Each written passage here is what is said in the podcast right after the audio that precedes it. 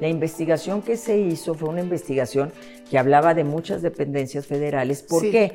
Porque te digo que el artículo primero era utilizado por muchas dependencias. Sí, hay muchísimas Lo que pasa es que a mí los medios de comunicación, vuelvo a lo mismo, la mujer, la tal vez más conocida y poderosa de esas dependencias yo.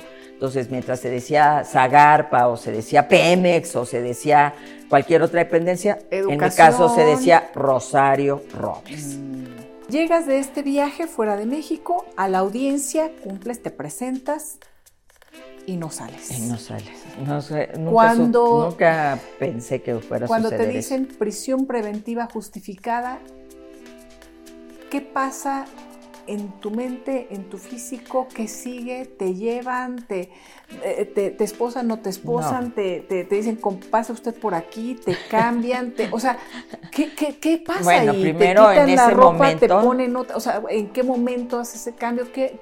En ese momento lo que más me preocupaba era mi hija María. Evidentemente, cuando dijo eso el juez, y mira, me, recuerdo mucho ese momento, eh, mi primera preocupación fue María independientemente de todo lo que estaba pasando, eh, te deprimió. Al principio sí, mucho. O sea, como... Al principio mucho, y cuando yo veía a mi hija al principio y a mi familia, y llegó un momento, llegó un momento en que yo dije, pues hasta aquí llegué, ¿no? Yo no merezco esto, este no es un lugar para mí, yo no he hecho nada que merezca que esté aquí. Y, ¿Pensaste en eh, terminar con pues tu vida? Dije, ya, se acabó, pero no es que yo no, creo que no haya nadie que esté ahí que no piense en eso, Elisa.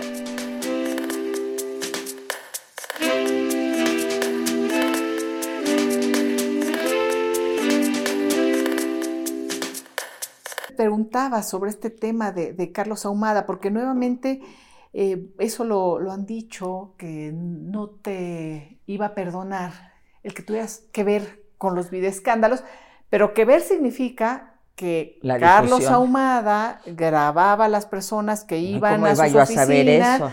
Eh, ahí fue René Bejarano, recibe el dinero en efectivo, lo pone en ligas, eh, se empieza a conocer el mote del señor de las ligas. René Bejarano era el operador político de Andrés Manuel López Obrador. Y todos los que fueron, pero todos los que iban y están grabados eran gente de Andrés Manuel, no eran gente que estuviera vinculada políticamente a mí.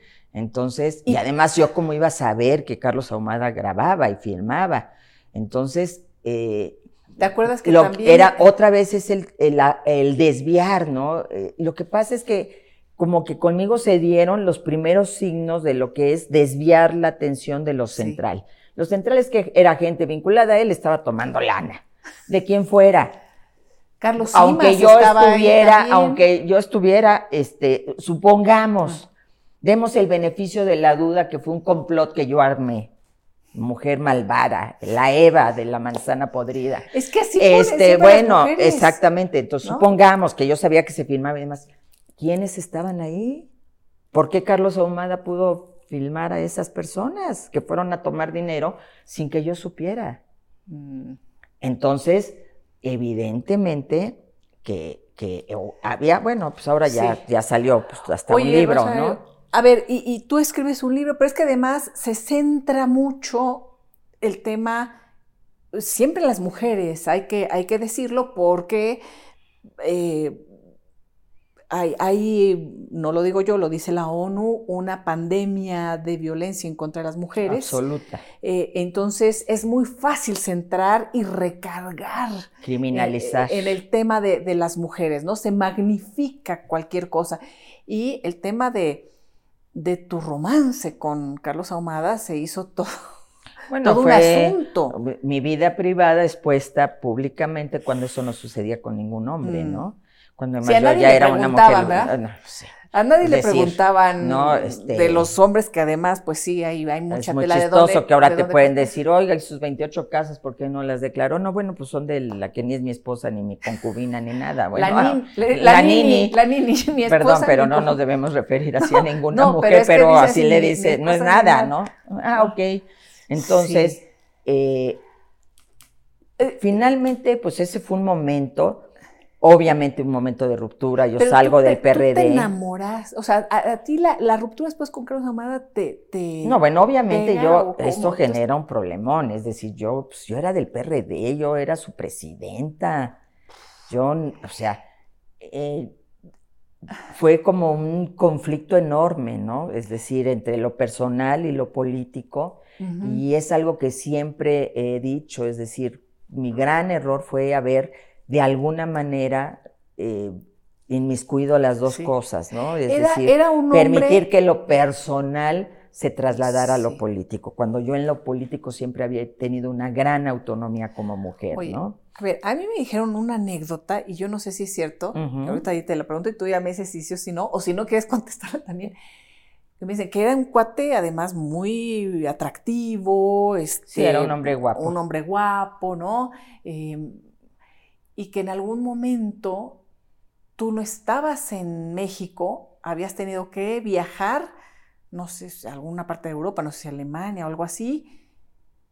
bueno, las historias que uno platica, ¿eh? Y que entonces él eh, tuvo una llamada telefónica y dijo, ¿te puedo ir a ver? Y tú dijiste, pues bueno, sí, pues ya estoy aquí. Y que había ido en Totalmente cierto, pero te voy a decir por qué pasó esto porque empezó el ataque contra mí. Ah. Empezó el rollo del cochinito de Rosario mm. Robles. ¿Te acuerdas que decían el periódico Reforma? un cochinito y... que lo había utilizado para la, una parte para la campaña de Andrés Manuel López mm. Obrador y que otra parte iba a ser para mi campaña y demás. Digo. Y empezó el Reforma, tas, tas, tas. Y fueron filtraciones que se dieron desde el que era secretario particular en ese momento de Andrés Manuel, jefe de gobierno, que se llama René Bejarano. De, eh, Él filtró todo eso. Pues que se había gastado más en comunicación, sí, porque habíamos hecho una gran, campaña para la Ciudad de México, porque yo era una convencida de que habíamos hecho muy buenas cosas y que había que difundirlas. Claro, y, además René Bejarano pues, tenía, tenía, este, sabía, sabía, porque este él era director de gobierno. Mm. Entonces, antes de irse a la campaña con Andrés Manuel, a la, jefatura, de gobierno. Entonces, pues este cuate, yo estaba sola, golpeada por Andrés Manuel, que decía, o sea, o por el gobierno de Andrés Manuel, no sé si por él, yo no creo en ese momento, pero golpeada por ese. Eh, eh, Julio me había dejado, pues estaba en una situación muy difícil personalmente, ¿no? Mm. Muy vulnerable de ser. Vulnerable como muy poderosa y tener una vida familiar, de repente pues estaba siendo golpeada, seguía siendo una mujer muy, muy conocida y reconocida en México, pero golpeada por mi por la persona a la que yo había ayudado a llegar a la jefatura de gobierno o por su gente.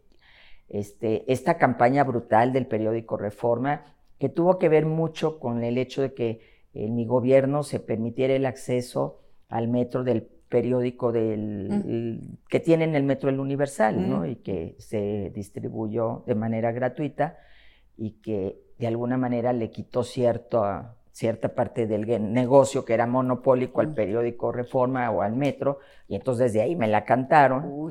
Y, eh, y, siempre seguí pagando esa, esa decisión que ni siquiera tomé yo, la tomó el Consejo del Metro, ¿no? Pero este. ¿Y te pidieron dinero en algún momento? No, ah. nunca. Pero estaban enojados. Estaban enojados porque decían que no permitiera yo que esa competencia desleal de que se distribuyera gratuitamente un periódico, porque ellos mm. vendían su periódico Metro. Mm. Y yo les dije, pues distribuyanlo gratuitamente, yo no puedo intervenir en, en, estas decisiones. Y a partir de ahí, pues sí, o sea, porque ¿Eso ya lo sacó Reforma? Esa historia? O... No, no, no, esa la cuento yo y la ah, conté en ah, mi libro, ah, ¿no? Y yo siempre, siendo secretaria de Estado, los golpeteos del Reforma siempre fueron, mm. pues, brutales, ¿no? Entonces, eh, empieza esta campaña y entonces me habla, o sea, yo ahí en medio, estaba en un evento de, no me acuerdo qué internacional, número 23 socialista o de alguna fundación o no sé qué, y pues yo las llamadas ya me tenía que salir de las reuniones porque está saliendo esto y demás. Y Julio me hablaba y me hablaba todo el mundo. Y yo allá.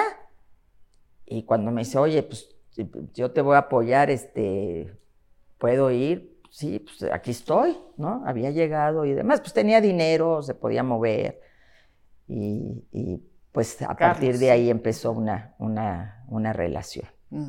Una relación que me costó mucho como mujer y como política, ¿no? Me costó salir de la política muchos años.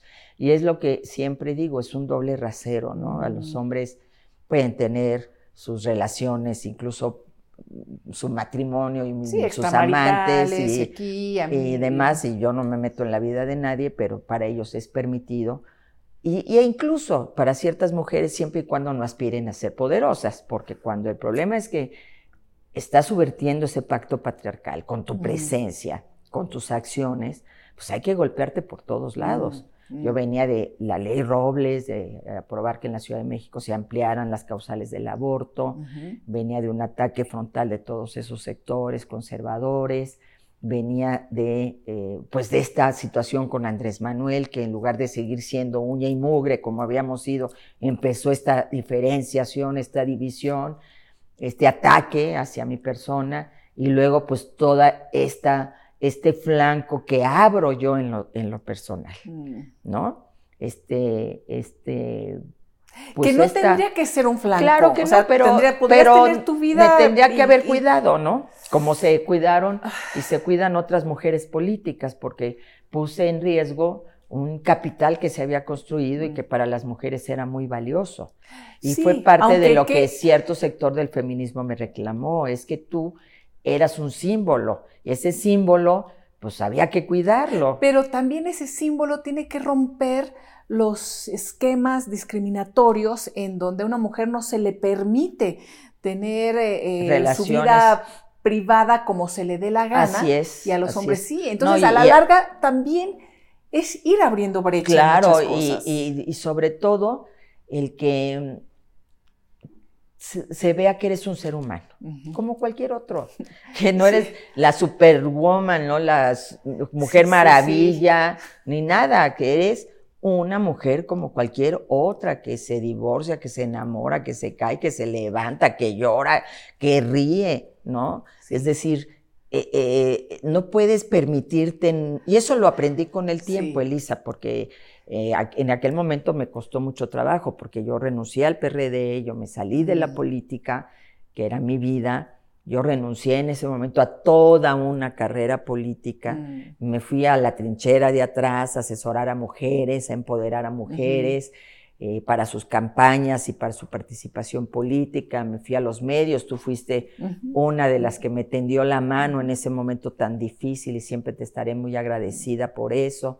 Eh, en fin, ¿no? Eh, pero pues era estar atrás, ya no era estar al frente y adelante, ¿no? Sí. Entonces no fue nada fácil.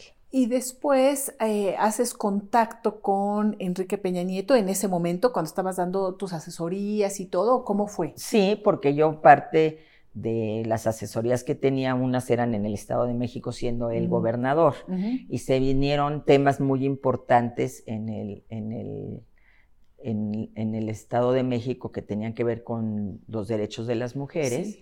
Y ahí participé, lo asesoré, entonces él pidió pues tener una reunión conmigo.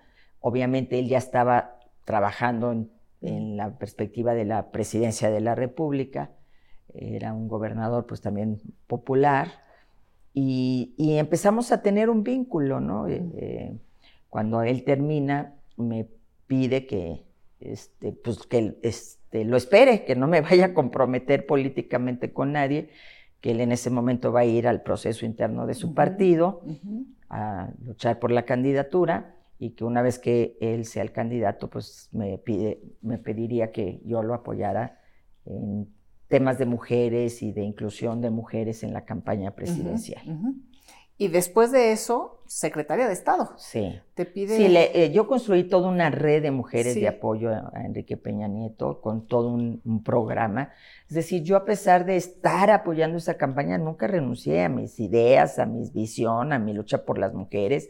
Y entonces un, un compromiso de 10 puntos que después hizo realidad. Muchos, por ejemplo, con las escuelas de tiempo completo, ¿no? Que yo convencí en, en ese momento al gobernador y después presidente de la República de que las escuelas de tiempo completo eran vitales. en las tareas del cuidado y de acompañar a las mujeres que estaban trabajando para que sus hijos estuvieran bien resguardados.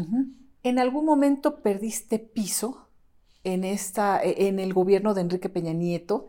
Pues yo siempre hice, eh, eh, tanto en la Sede Sol como en la SEDATU, Elisa, eh, las cuestiones que tenían que ver con mis convicciones en política social, una, política basada en un enfoque de derechos, con perspectiva de género, donde las mujeres jugaron un papel central, pero no en donde les dabas una dádiva, donde fomentaba su empoderamiento, su autoestima, su eh, capacidad productiva.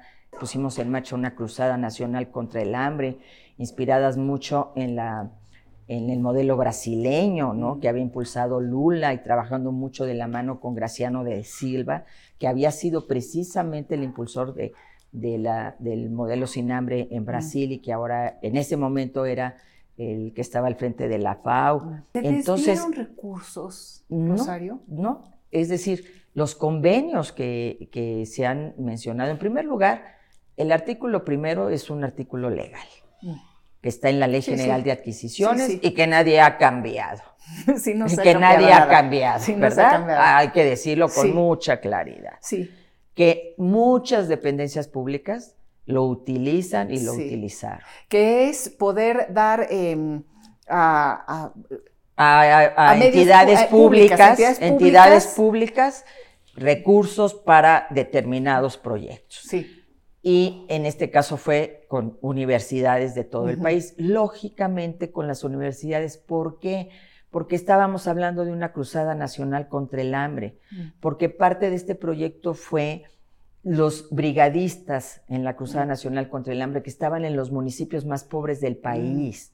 Entonces, pues sí, la intercultural de Chiapas, la eh, de Guerrero, etcétera. Es decir, evidentemente que los jóvenes tenían que salir de esas universidades para acompañar la Cruzada Nacional contra el Hambre. Todos esos proyectos se realizaron, Elisa, pues ahí estuvieron, ahí estaban los comedores comunitarios. Están registrados. Bueno, hay entregables. Hay entregables. Te puedo decir que incluso eh, el, de comunicación que hicimos de la Cruzada contra el Hambre, que yo decía, ¿cómo se puede decir que eso no, no se dio?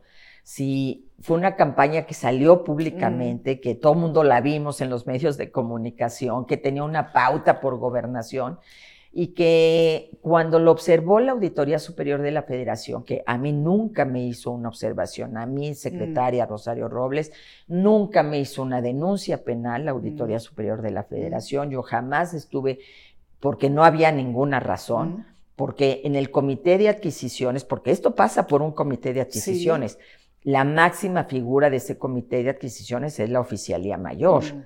Entonces eso, y están los reglamentos internos y los tramos de control de la administración pública, en donde si tú andas recorriendo el país, yo recorrí 700 mil kilómetros mm. eh, del país siendo de Sede Sol y de Sedatu, pues no puedes este, estar viendo la parte operativa administrativa, por eso hay tramos de control. ¿Pudo haber fugas? A lo mejor.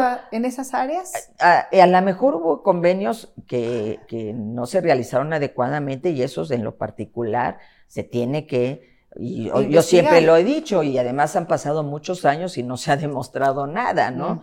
Pero eh, nos, nos, esto no habla de un modus operandi, porque además la investigación que se hizo fue una investigación que hablaba de muchas dependencias federales. ¿Por qué? Porque te digo que el artículo primero era utilizado por muchas dependencias. Sí, hay muchísimas Lo que pasa es que a mí los medios de comunicación, vuelvo a lo mismo, la mujer, la tal vez más conocida y poderosa de esas dependencias yo. Entonces, mientras se decía Zagarpa o se decía Pemex o se decía cualquier otra dependencia, en mi caso se decía Rosario Robles. Mm.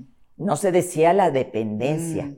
se decía el nombre. Mm. Le pusieron nombre y apellido a toda esta situación, cuando yo no tenía ninguna reclamo en lo particular por parte de la Auditoría Superior de la Federación. A mí nunca se me pidió un procedimiento resarcitorio. De los órganos internos de control yo estaba impecable. Y eh, evidentemente que además cuando se hacen las primeras observaciones, porque esto es muy importante, la auditoría superior te dice dos años después, no es algo que yo sepa ya, oigan, está mal este convenio, te dice dos años después. Y cuando a mí me dice la Auditoría Superior de la Federación, yo dejo la sede sol en 15 días. Mm. Y te quiero decir, y esto es muy importante que se sepa, que por ejemplo las campañas de comunicación que observó la auditoría y que estaban ahí cajas y cajas y cajas de entregables, no le fueron entregados a la Auditoría Superior. Entonces, la Auditoría Superior dice, pues, no hay entregables mm. y, y empiezan a señalar este tipo de convenios cuando un poco antes de salir del gobierno, ya estando un último secretario de Desarrollo Social, se le permite a la gente que estaba en comunicación en ese momento en esos convenios, entrar a Sede Sol y encontrar... Los entregables. No solo los entregables, escritos. Mm. Respuestas en donde se desglosaba cada, a los órganos internos de control, se mm. desglosaban todos esos entregables.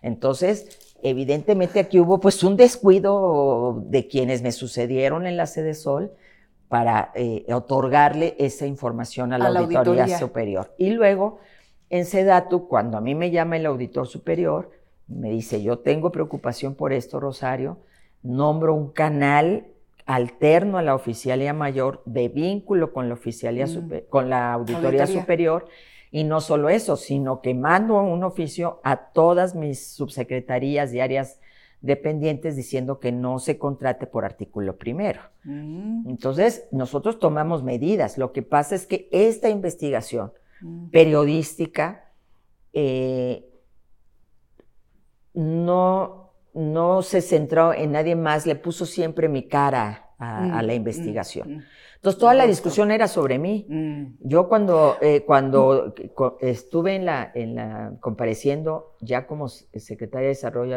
Agrario, Territorial y Urbano, mi última comparecencia en la Cámara de Diputados, les pregunté a diputadas feministas, bueno, ¿tú sabes el nombre de los otros que están en la investigación?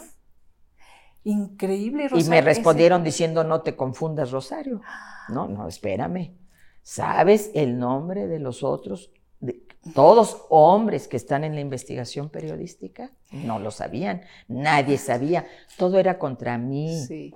Entonces, em, y yo pusieron mi cabeza como en charola de plata, ¿no? Mm. Yo soy una partidaria de la libertad de expresión, soy una partidaria de, es más, quien la autora del libro es una mujer. Yo nunca la ataqué, ni conozco su vida personal, ni me metí, ni mucho menos, porque yo no iba a atacar a una mujer. Yo confronté el libro con mis argumentos, con mis ideas, y yo hubo un segundo, ya muy reciente, en donde prácticamente dice, bueno, la señora Robles no tuvo nada que ver, ¿no? Porque eso estaba más que demostrado ya a estas alturas, cinco años después de que iniciaron este, esta labor periodística. Pero además no hay nadie más investigado. Nadie más de las dependencias. De las otras dependencias, no. Muchos de los convenios yo los heredé del gobierno anterior. Sí. Y, había un, reglamento que se hizo para artículo primero, en donde quien decidía y quien tenía toda la parte eh, de encabezar el comité y la parte administrativa era la oficialía mayor. ¿Y qué, qué ha pasado con eh, tu relación con eh, Emilio Cebadúa, tu oficial mayor? Bueno, yo desde el primer día de enero del 2019, cuando ya habíamos dejado el gobierno federal, nunca más supe de él. Él estaba citado en la misma comparecencia a la que yo vine desde el extranjero, me, regresé para comparecer ante la autoridad judicial y, en esa carpeta estaba él y él nunca compareció, él nunca pisó un juzgado. ¿Tuviste algún contacto? ¿Le hablaste? Nada. Nada. Nada. Nunca más. Nada. ¿Y con Enrique Peña Nieto? Bueno, el presidente está fuera del país. Sí, pero tampoco tuviste a eso de no te preocupes, Rosario, no sé. pues Rosario, pues. Oye, yo creo que hay miles de hombres le han, dicho no te preocupes o X y, no los tratan igual. Oye, pero, pero, pues tampoco se supo nunca más. ¿Y el fiscal Gertz? Pues para mí es sorprendente. no, pues bueno, tu exsecretario de seguridad. Es que porque lo que decimos, saben, no hay ninguna otra carpeta de investigación contra nadie más por ese caso. Ellos saben, ellos me conocen. Me conoce Andrés Manuel López Obrador perfectamente. Él estuvo sentado aquí en esta casa muchas veces. Me, es más, yo puedo decir que sigo viviendo en la misma casa y él no puede decir que sigue viviendo en el mismo departamento donde yo lo conocí.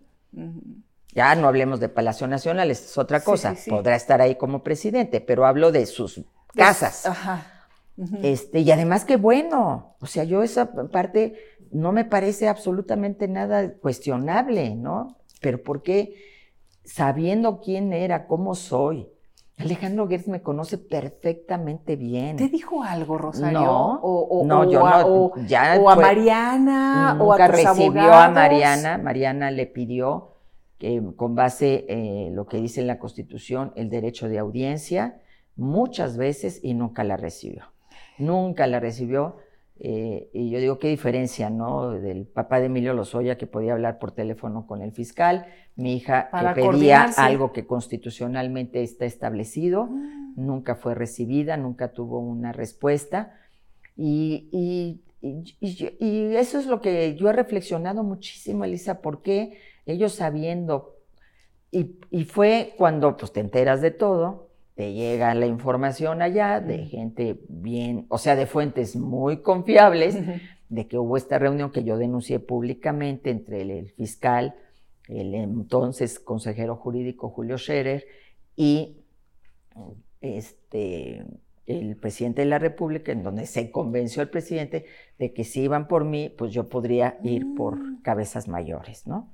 Entonces, pues evidentemente que ese era todo, porque querían, es como lo de Ayotzinapa, ¿no? Es decir, tenían una narrativa y querían ponerle al final a esa narrativa un, un, final, un final feliz, ¿no? Aquí no hay impunidad. Un final feliz. Y entonces, pues cuando yo no me presto a una narrativa que es falsa, cuando no me presto a acusar a nadie, porque yo digo, yo jamás recibí una instrucción de esa naturaleza, mm. cuando además no pueden demostrar nada jurídicamente y todo es mediático, cuando eh, no hay una investigación criminal como debiera ser, así como las series que ves en la televisión gringas, ¿no? de ay, guau, o las inglesas, ¿no? Este, que con pruebas de nada, cuando yo además estoy acusada de una omisión, este, pues en ese momento, pues se empieza a caer todo el asunto. ¿Por qué? Porque no, porque no, porque esa narrativa no era cierta. Eso es lo que quiero decir. Pero estuviste tres años en prisión preventiva justificada, que no oficiosa, porque no es un delito, grave, Y quien te impone esa prisión preventiva justificada es el sobrino de, René, Dolores Padierna. Nuevamente estos mismos personajes de los que hemos hablado y creo que es importante para quienes no, no lo saben porque, eh, porque, bueno, por lo menos debe haber existido una disculpa de hay un conflicto de interés, yo no puedo estar ahí claro. por la, eh, eh, los, los pleitos políticos, digámoslo así, o el enfrentamiento político que habían tenido, que pudieron haber existido. Y nada de eso. Y estuviste tres años en la cárcel, Rosario, unos días de cumplir tres y por una licencia que fabricaron, argumentando que yo mentía sobre mi domicilio. Y por eso. Con una licencia que, que tuvimos que demostrar con peritajes que era una firma falsa, que era una fotografía tomada no adecuadamente, sino de internet, que era una dirección que no existía en la Ciudad de México, que no existe en la Ciudad de México, que era una huella mm. falsa. Y para ello, demostrar entonces que se había utilizado una prueba para decir que yo me podía fugar porque estaba mintiendo sobre mi domicilio eh, y mandarme con ello a la cárcel. Lo que se quería es tenerme tras las rejas. A mí alguien que te quiere mucho me preguntó, oye, ¿pero tiene un departamento en Polanco? o varios? No, yo renté, yo renté en Polanco y renté en Reforma 222, porque yo viviendo aquí, estando allá las secretarías, yo hacía dos horas de mi vida diarias en la mañana para llegar a mi lugar de trabajo. Pues es lo mismo que el criterio del presidente de quiero estar en Palacio para, estar, cerca. de mi chamba, ¿no? Qué mejor lugar. Bueno, pues yo no tenía en mis oficinas este, las habitaciones de Juárez, entonces pues tuve que rentar. ¿De dónde? De mi salario, él, dice. Tan es así que no pudieron demostrar que yo estuviera pagando esas rentas con otro tipo de, recursos. Todo salía de mi tarjeta de débito, de mi salario. ¿Por qué? Porque a mí me gusta hacer ejercicio, yo quería levantarme a hacer ejercicio temprano y en lugar de estar en el tráfico, estar cerca de mi trabajo. Entonces yo de lunes a viernes estaba cerca de mi trabajo y los viernes ya me venía acá a estar en mi casa viernes, sábado y domingo. Llegas de este viaje fuera de México a la audiencia, cumples, te presentas y no sales. Y no sales. No sé, nunca, nunca pensé que fuera a Cuando te dicen prisión preventiva justificada, ¿Qué pasa en tu mente, en tu físico? ¿Qué sigue? ¿Te llevan? ¿Te, eh, te, esposan? ¿No te esposan? Te, te, dicen, pase usted por aquí? ¿Te cambian? Te, o sea, ¿qué, qué, qué pasa bueno, primero en ese momento, te ponen otra, o sea, ¿en qué momento hace ese cambio? ¿Qué? En ese momento lo que más me preocupaba era mi hija Mariana. Mm. Evidentemente, cuando dijo eso el juez, y mira, me, recuerdo mucho ese momento, eh, mi primera preocupación fue Mariana. Evidentemente que pues yo no lo esperaba, yo me había presentado, yo había dicho el que nada debe, nada teme, yo esperaba un, proceso porque yo se lo dije al juez, yo soy la más interesada en que se sepa la verdad. Si hay alguien interesado en que se limpie su nombre, se llama Rosario Robles. Me han aventado tanto lodo que yo quiero que se dé este proceso, pero como en libertad porque ese es mi derecho. ¿Y viste a Mariana en aquel momento? Sí, pues volteé y estaban todos llorando y, demás. Y yo, pues tranquila, eh, porque evidentemente no podía doblarme en ese momento, estaban todos los medios de comunicación y demás. Pero pues el impacto es cuando llegas. El impacto es cuando llegas, cuando entras, cuando te tienes que cambiar a color beige, cuando en la noche cuando te cierran el candado, ¿no? Y entonces es cuando dices, caray, es decir, mi libertad, ¿no? Es decir, ¿por qué? ¿En qué momento esta pesadilla? O sea, ¿qué, qué hice? ¿Qué hice si no hay un solo centavo que puedan demostrar que yo haya agarrado indebidamente, este, yo no vivo con lujos, yo vivo en la misma casa, yo no tengo casas ni en Acapulco ni en el extranjero, yo no tengo 100 autos, ni, prestanombres. Ni estoy en los Pandora Papers. ni prestanombres. No, ni, en los Panama Papers, ni en ningunos papers, ni mi familia. Todos viven en sus mismas casas, mis hermanos nunca se beneficiaron de que yo fuera una mm. servidora pública de alto nivel, ni trabajaron, ni eran este, secretarios al mismo tiempo que yo era secretaria, ni subsecretarios, o que yo fuera secretaria, ¿no? En otras dependencias, como ahora pasa, ¿no? Ahora puede ser el papá y el hijo subsecretario, no pasa nada. Entonces, este... Te ponen el candado en, en, la, pues ya, estoy aquí. Ya. ¿Y, cómo, en dónde duermes? En una, yo estuve al principio en un área de ingreso, entonces era una, pues, estancia muy pequeña, en donde yo estaba eh, eh, sola, y ahí llegaban las chicas que, pues, llegaban a su periodo este constitucional de tres días para ver, ir a su próxima audiencia, entonces estaban como de entrada por salida muchas, las que ya se quedaban, pues las mandaban, porque tú sabes que de cada 10, 7 son enviados a prisión preventiva, ¿no? Es decir, este abuso de la figura de esta medida cautelar se vuelve la regla. bueno, en cualquier país democrático así es, se vuelve la regla porque entonces las fiscalías no trabajan, no, tienen, que no tienen que demostrar, demostrar nada. porque sin pruebas. Pero se toman la palomita de que ya están en la cárcel y, hacen la difusión. Y, hay mucho negocio, ¿no? Te puedo decir a nivel de la Ciudad de México, porque estuve en una cárcel del Fuero Común, pues muchas de las chavas se culpan y aceptan un proceso abreviado. Para salir de la cárcel pagándole al Ministerio Público y pagando, por todos lados hay dinero, ¿no? La corrupción a todo lo que da. Eh, eh, yo después ya me pasan, cuando viene la pandemia, como era un área de ingreso, estaba yo con Miss Money del, del, Repsamen, eh, eh, me empiezan pues a hacer las pruebas y evidentemente que está todo este tema de que empiezan a salir positivas mm. en COVID y empezaba mm. el COVID. Cuando todavía ya empezaba pues, muchos muertos, ¿y esto qué es? Y, y entonces ya me pasan propiamente a población, al área sí mm. cautelar, pero dentro del penal. Mm. Y eh, en un área sí de protección, pero ya en, convivencia con, mm. con, las reclusas. ¿Hace frío? Mucho. Es muy húmedo, muy frío. Muchas de las custodias que tienen años ahí tienen problemas de artritis muy fuertes, precisamente por eso. ¿Tú eres friolenta? No, yo soy súper friolenta, soy alérgica, tengo la rinitis alérgica.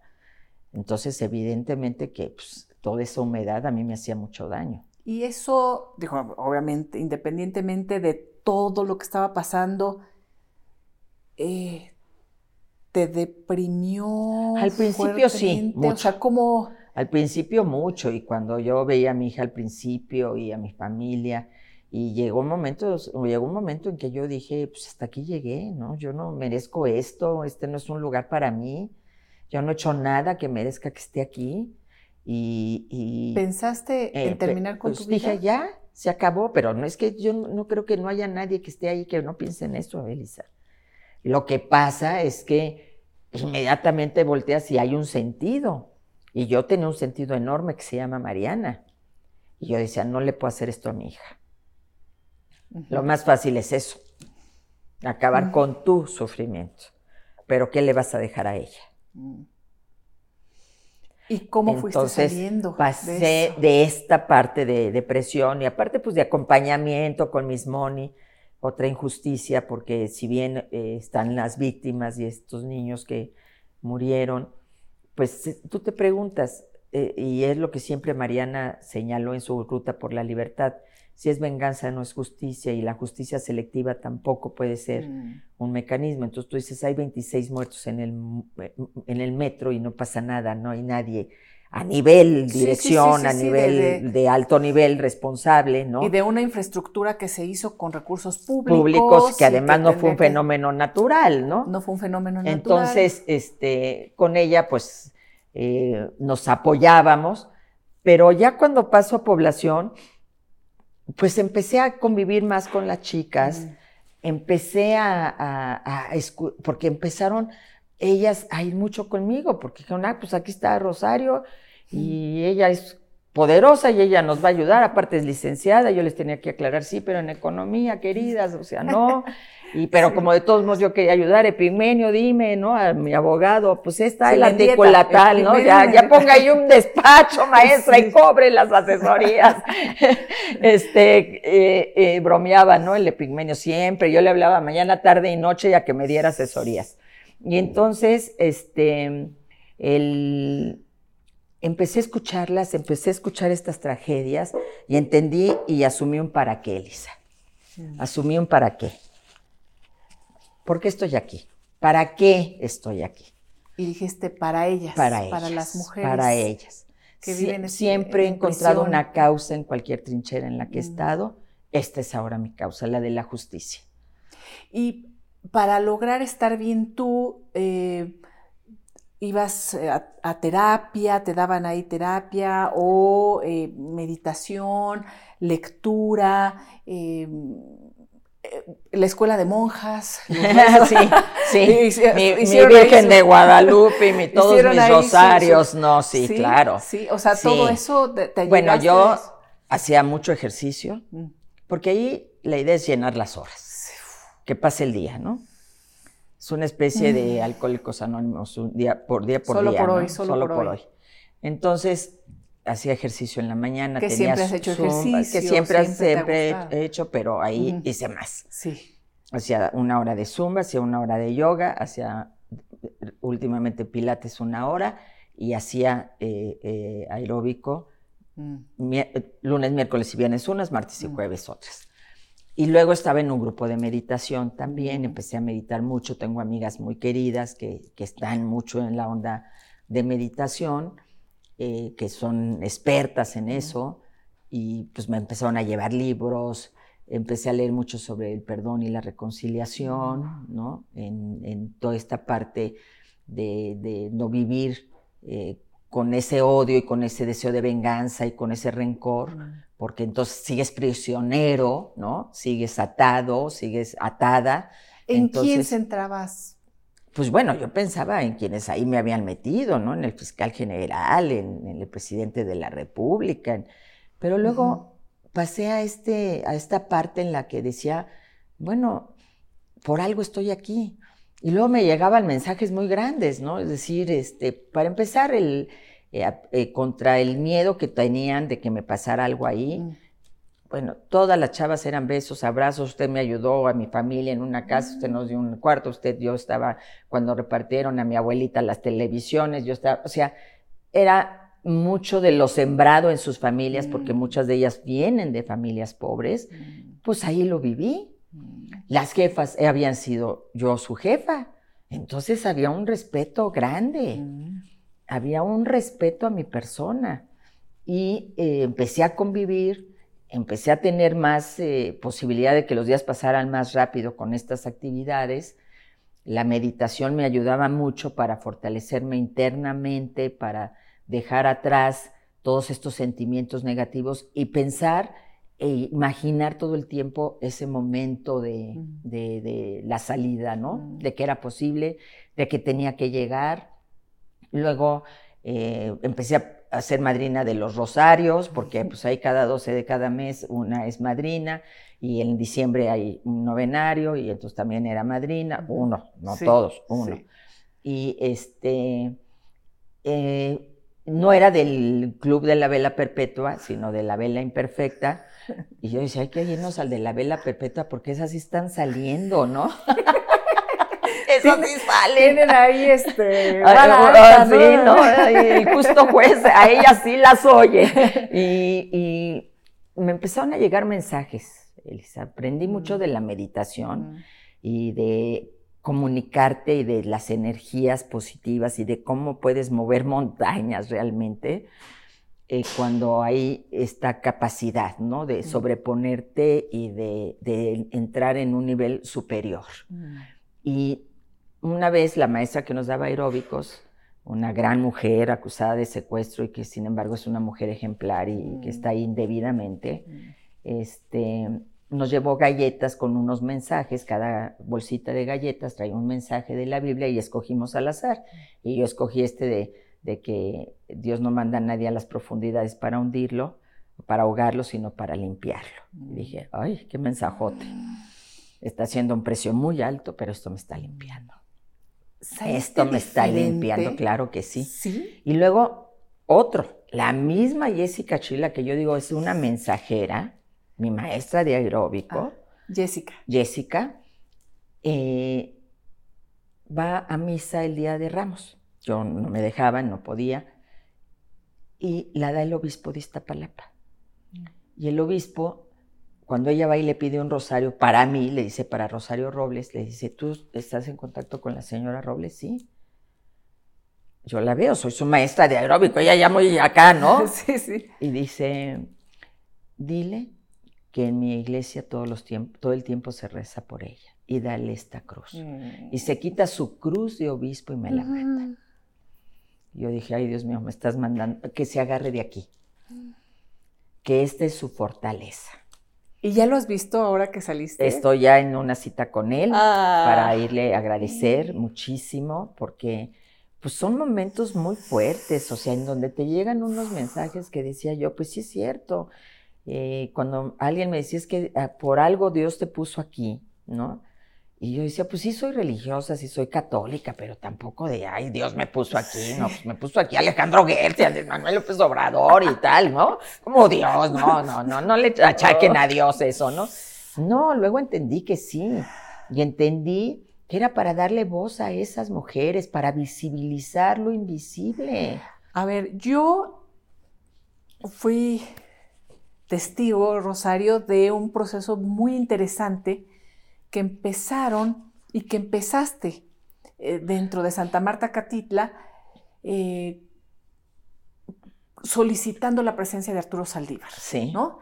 que se juntó con otra historia que yo di seguimiento puntual eh, de Alejandra Cuevas, pariente político de Alejandro Gertz, acusada por Alejandro Gertz. De un delito que no existe. Que un delito que no existió jamás, que se inventó. Y nadie ha pagado por eso, ¿verdad? Porque además fue un delito que inventó la Fiscalía de, la, Ciudad, de, México, Ernestina Godoy, pero... Que aceptó una juez de la Ciudad de México. Con toda esta historia increíble y con los audios que después salieron de Alejandro Gertz y su mano derecha, hablando de que además tenían ya algunos... El control sobre ministros la corte. y ministras en la corte, en fin, una historia increíble que fue, y periodísticamente, bueno, que había que estar. Y con esta presión que se tenía en la corte del caso de Alejandra Cuevas, del ministro Saldívar, los audios, eh, no sé si eso también influyó, pero cuando ustedes solicitan la presencia de Arturo Saldívar... Más de 600 mujeres que a propósito del 8 de marzo, pues a mí se me ocurre que hay que hacer una carta y decir 8 de marzo también estamos estas mujeres muchas de las cuales estamos aquí siendo inocentes, muchas de las cuales están ahí por un hombre, pagando por lo que hizo un hombre. Mm. Y entonces eh, hicimos la carta. Mariana la, llevó, Mariana la entrega en la corte, en la, eh, para la presidencia de la corte, y cuando yo les propuse al grupo de mujeres, vamos a invitar al ministro Saldívar a que venga, ay, no, hombre, ¿cómo va a venir? Pues vamos a invitarlo, no pasa nada ni le preguntamos a las autoridades ni nada porque no creíamos que fuera el ministro. Nunca había ido un ministro. A ver, no van ni, ni los jueces de la Ciudad de México que pensábamos que iba a ir el ministro. Y cuando nos responde que sí.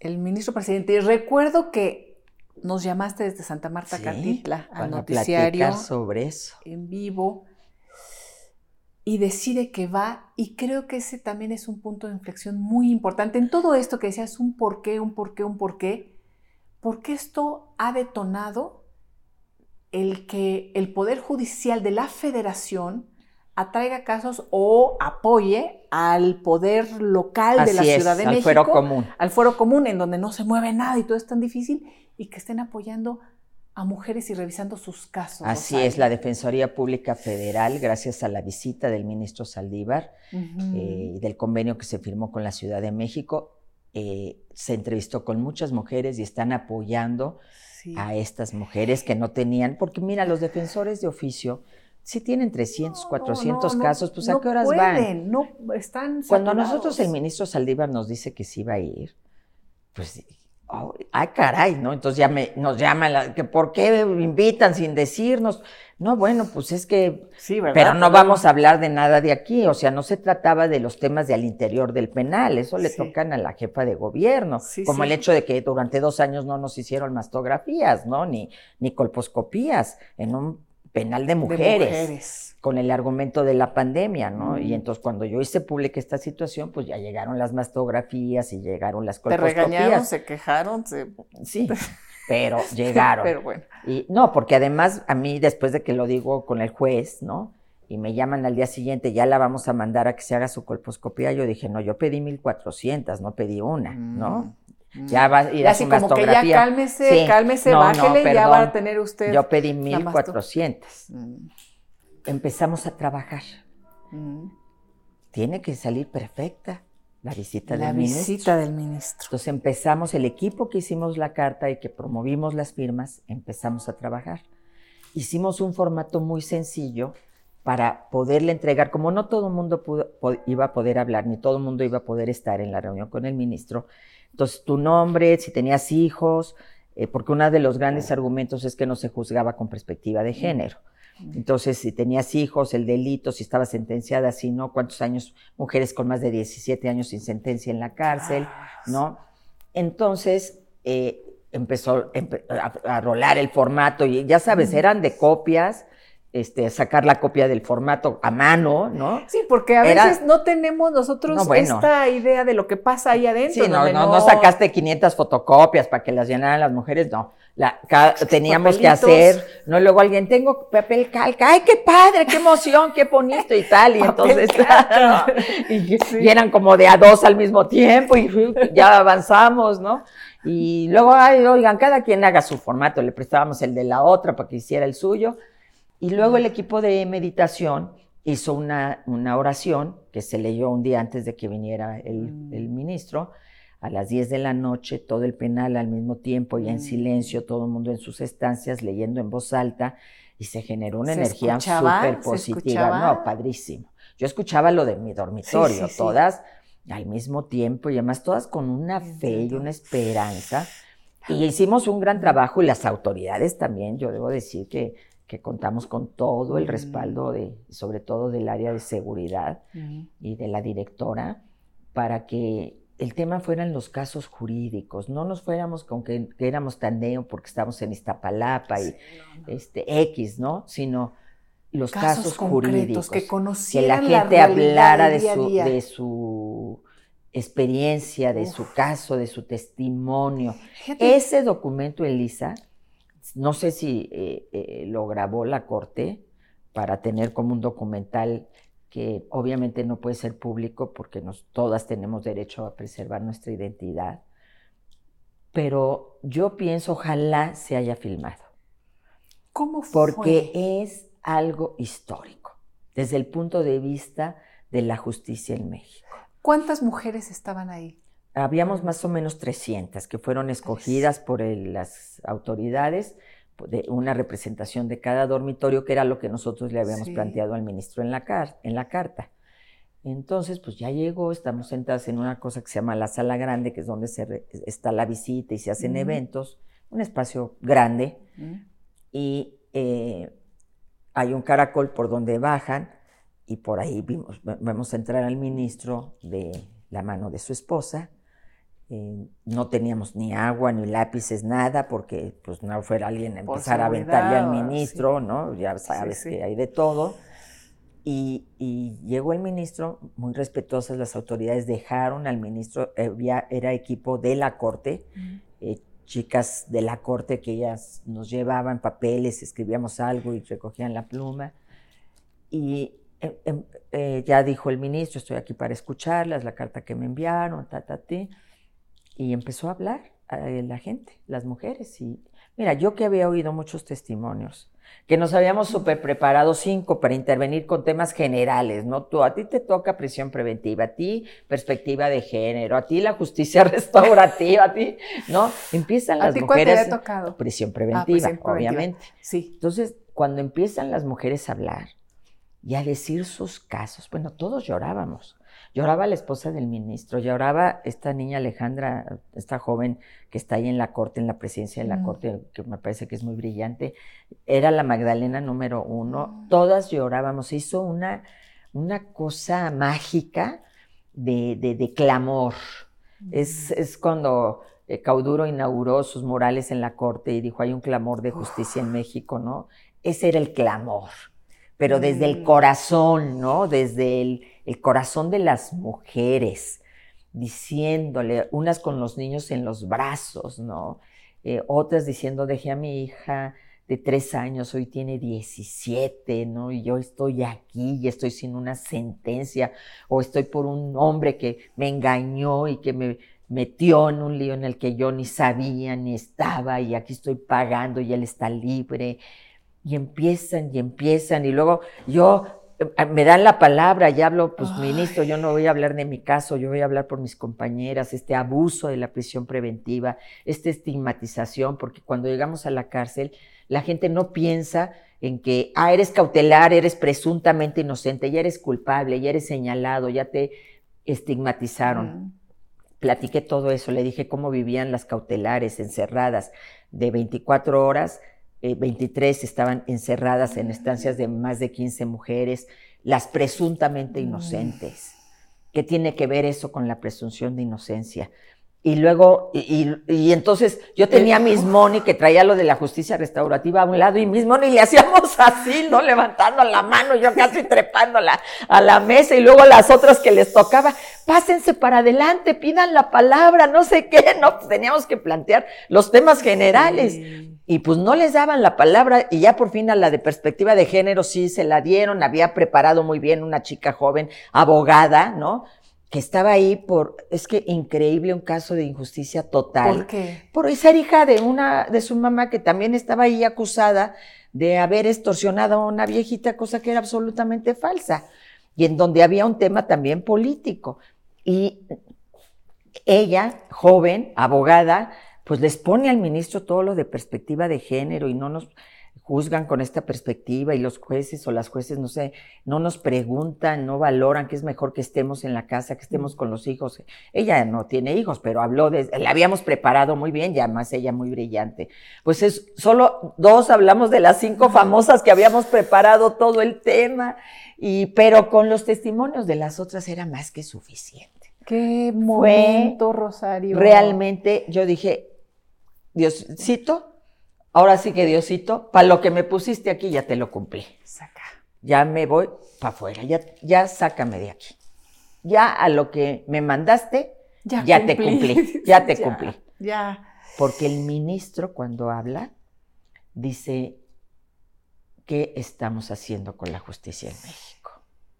Bueno, y tú has oído sus intervenciones en la Corte. Ahora, ahora en la discusión de la prisión preventiva oficiosa. Él siempre dice, a mí me marcó la visita a Santa Marta Catitla. Es que yo, yo, le decía al juez, a mi juez, vaya un día.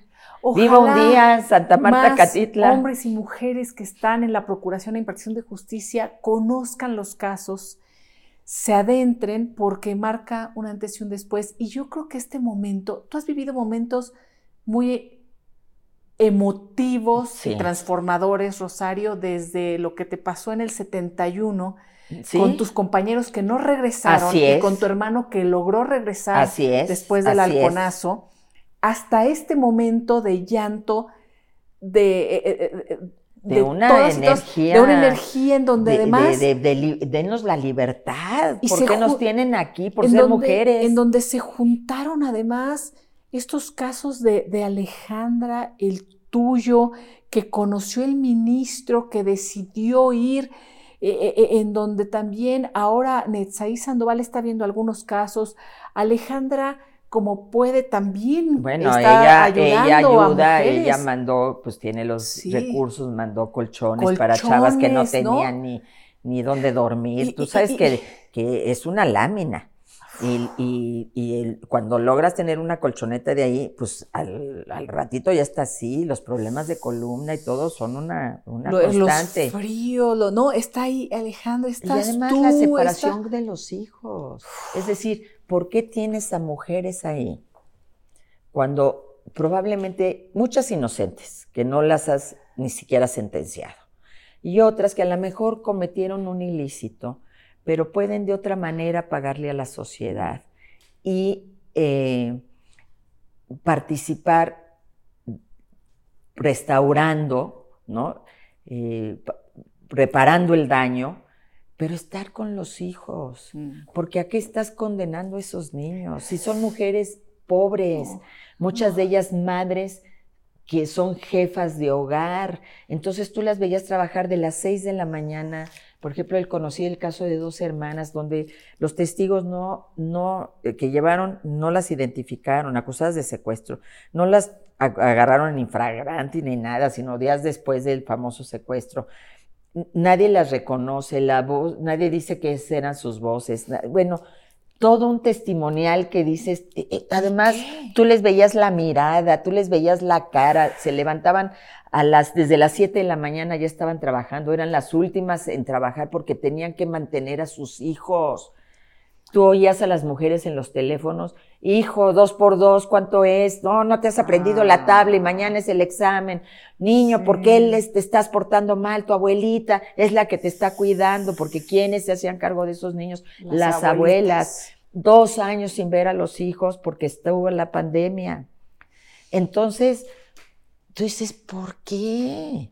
Si pueden estar con sus hijos, si están porque se robaron un oxo y porque en la Ciudad de México, nuestra ciudad progresista, les da por poner que son pandillerismo, que es con violencia. Entonces, un robo en una tienda inmediatamente es cárcel. Pandillerismo, ta, ta, ta, y va. Cohecho, te agravan el delito y el gancito se convirtió en un delito mayor que implica que estés en Santa Marta, Catitla. Entonces, todo eso se le dijo al ministro y entonces el ministro dijo, bueno, obviamente el fuero común no es mi competencia, eso sí nos lo explicó muy claramente, pero van a venir los defensores federales. Y lo que yo pueda hacer a nivel de la Corte y lo que pueda hacer hablando con el legislativo, lo voy a hacer. ¿Te das cuenta, Rosario, que este es el cierre de un momento de tu vida muy doloroso, muy fuerte, de un aprendizaje impresionante donde me dices, saliste transformada, pero también es el inicio de algo muy importante, ¿no? Y, de cosas que tienen que seguir y, y, de mujeres que coincidieron en ese momento y dijeron, tenemos que hacer cosas porque, bueno, Mariana, tu hija, no lo dice, pero está ayudando también. Así es, Mariana lleva muchos casos pro bono. ¿no? Después de eso. Muchos casos pro bono. Eh, y ella sigue, ¿eh? Sin cobrar. Ahorita que me estás entrevistando, ella estuvo ayer en Puebla.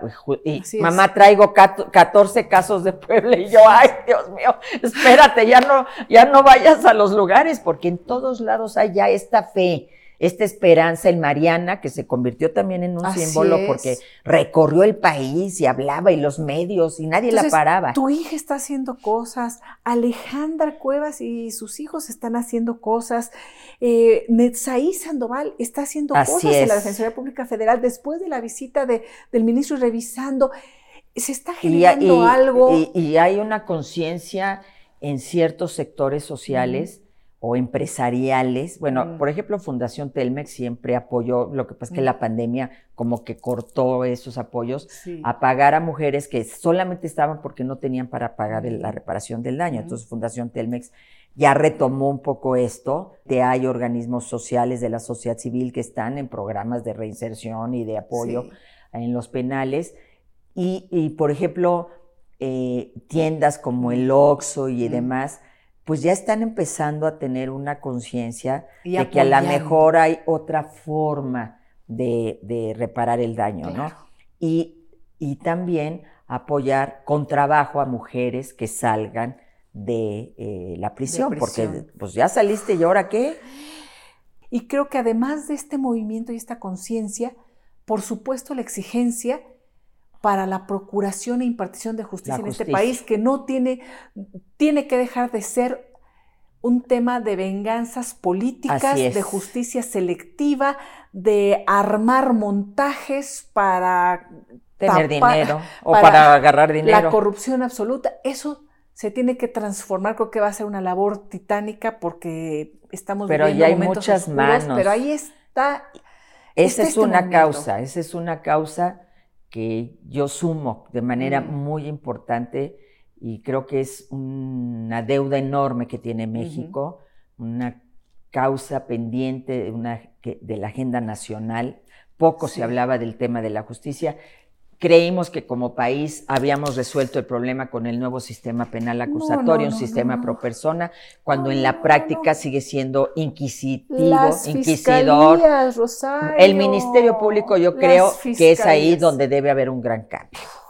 Obviamente a nivel de jueces de control, porque todavía no tienen este enfoque de derechos humanos. Pero donde empieza todo el proceso. Las fiscalías y que no puedas ir a la cárcel mientras no haya pruebas contundentes que te manden a la cárcel. Incluso en el caso de delitos graves. Y es increíble que en un gobierno de izquierda, en lugar de disminuir los delitos, se aumenten los delitos graves. Y claro, porque es lo mismo de la discusión del ejército en las calles porque creemos que de manera punitiva vamos a resolver el tema de la delincuencia. Esta visión conservadora y de derecha que ha ocasionado tantas desgracias, porque además la impunidad sigue, la, delincuencia, sigue, va al alza. Las cárceles saturadas de gente pobre. En medio de la eh, pobreza franciscana, en donde lo último que se da recurso, y yo te digo que hacían milagros en Santa Marta Catitla, para mantener la cárcel, ya no hablo de los reclusorios de hombres, que son otra dinámica, ¿eh? Ahí hay dueños de las celdas, dueños del reclusorio, etcétera. Acá es una cosa más libre, no hay ese control de grupos o de, bandas, ¿no?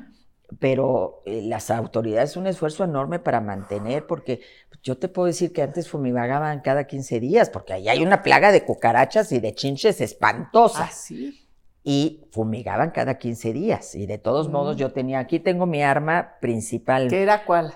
Un matamoscas. Porque yo como leía hasta las 3 de la mañana, Pues ahí iba la cucaracha y pácatelas. Ya de principio, al principio gritaba la cucaracha, la cucaracha, era así como la canción. ¿cómo no, Sí, no, bueno, afortunadamente donde estábamos áreas muy limpias no había esto, pero. Y entonces fumigaban cada 15 días, pero cuando yo me di cuenta, pues a mí nadie me tiene que platicar, no me lo dijo nadie. Te recortan el presupuesto para los mantenimientos, la austeridad, entre comillas, el austericidio, pues recórtenle a los penales, es lo primero, pues ahí están ahí están las, es la alcantarilla de la sociedad, ahí, ¿no? Los olvidados, Así es, ah, no va a pasar nada. Y entonces empezaron a dejar de fumigar, porque no tenían con qué. Yo me di cuenta, pues a mí no me lo tienen que decir. Y entonces tú dices, ¿cómo algo tan elemental, una plaga en una institución de esta naturaleza? No, muy complicado. ¿Por qué crees que Andrés Manuel decidió que era momento de que podía salir después de tres años. Y voy a decir Andrés porque yo tengo otros datos. Oye, cuéntame cómo estuvo esa historia. Pero no se mueve nada sin su decisión. Pues más en un caso político. En un caso como el tuyo, evidentemente, ¿por qué crees? Y vamos a estos terrenos de lo hipotético, empezando por, ¿por qué crees que Andrés Manuel dijo después de tres años, está bien que ya salga Rosario Robles. Pues ya me había purificado, ¿no? Yo creo en su lógica. Así como dice que la plaza purifica, pues la cárcel también, o no sé, habría, habría que preguntar. O sea, ya, ya pagó. Yo ya venía, yo ya, ya iba eh, en un amparo muy fuerte eh, en términos de la revisión de mi medida cautelar, ¿no? Y yo creo que ya ante la opinión pública había, había un viraje de es culpable, a ah, caray, la tienen ahí, eh, como una venganza, la tienen ahí por otras razones, no le han demostrado nada. Empezó a haber este cambio a nivel y también de opinión que la Suprema, bueno, el ministro presidente a través de la Defensoría Pública Federal que apoya a lo local, resolviera otros casos sino el tuyo. claro, ellos no, podían, ellos no podían entrar a mi caso porque yo tengo defensoría privada. Sí. Y afortunadamente Pero pues en podía. tema de eh, eh, había algunos temas que caía ahí dentro del porque a mí me mandaron a la revisión de mi amparo al juzgado 14 que es donde están concentrándose los casos de revisión de prisión preventiva. Entonces ya había un protocolo que había dictado el Consejo de la Judicatura después de la visita del ministro Saldívar, para la revisión de esos casos. Entonces ya era casi, casi imposible que yo estuviera mucho más tiempo ahí. Podía darse, desde luego, pues ya estamos viendo, ¿no? Sí. Pero yo creo que llegó el momento, llegó el momento para él que, que, ya no, yo ya no le servía ahí adentro. ¿Qué le dirías a Andrés Manuel hoy en día, Rosario? Mira, yo le diría, no te tengo rencor, no creo que debamos abonar a este clima de división, de odio que hay actualmente en el país. Luchaste y yo participé una parte de, ese, de esa lucha que diste tan grande, de tantos años, de recorrer el país como nadie. Llegaste a ser presidente de la República. ¿Qué político o política no aspiramos a eso? A tener esa capacidad enorme que tiene un presidente en México, ¿no crees que es momento de reconciliar en lugar de dividir? ¿No crees que es momento de sacar las manos del proceso electoral y que sea la gente la que decida libremente? Luchamos por eso, Andrés Manuel. Venimos de eso. Eso es lo que yo le diría. ¿Qué le dirías? ¿No crees que tenemos que resguardar a las instituciones democráticas que hemos construido nosotros. ¿No crees que es tiempo de proteger a nuestras Fuerzas Armadas y mandarlas a los cuarteles, en lugar de tenerlas cada vez más actuando en la vida pública? Yo, yo le reflexionaría desde un ámbito eh, de, de nuestra historia común, ¿no? Pasé tres años muy duros, pero aprendí muchísimo pasé tres años muy duros y sobre todo, pues la gente piensa en los que estamos en la cárcel y no en las segundas víctimas, la familia, mi hija, que no le daba ni trabajo por ser mi hija, ¿no? Entonces, eh, eh, donde no tenía a veces ni para comer y, tengo que mandarle de comer a mi mamá y aquí no comían por mandarme a mí. ¿Qué le dirías a tu hija? No, bueno, pues gracias. Te amo, obviamente, ¿no? Pues Mariana, en gran medida, este momento de libertad se dio por ella, ¿no? No es que, no es que el presidente decidió que yo ya saliera, es que ella ya había generado un relajo allá afuera en donde estaba siendo costoso el mantenerme, ¿no? Entonces, desde luego que, que yo le estoy eternamente agradecida. Yo viví lo que sufrió Mariana. Mm este estigma también que ella ha tenido que ir quitando del camino con su propio trabajo y su propia trayectoria. Y pues yo dejé una Marianita y me encontré una Mariana, ¿no? Es decir, es otra cosa, mi hija. ¿Y qué le dirías a la niña Rosario Robles de Echegaray? ¿Qué le dirías a tu Rosario chiquita? Oye, ¿por qué escribiste en la escuela de monjas, niña Rosario, un un este, escrito que nos dejaron de tarea de qué queríamos ser en la vida. Y entonces todo el mundo, pues yo casarme, pues ya sabes, la escuela de monjas en satélite, yo tener un marido X, Y, Z. Yo, yo quiero ser presidenta de la República. Niña, niña, ¿por qué te metiste en esos rollos desde pequeña? y quisiera ser presidenta de la República. Mira, yo ahorita estoy en la intención absoluta, primero, de resolver mi situación jurídica. Yo tengo, tengo que acabar de limpiar completamente mi nombre. Y falta todavía este proceso jurídico que concluya, ¿no? Y, y, para también actuar desde el ámbito de la justicia para limpiar y para hacer que quienes me enlodaron de esta manera paguen. Mm.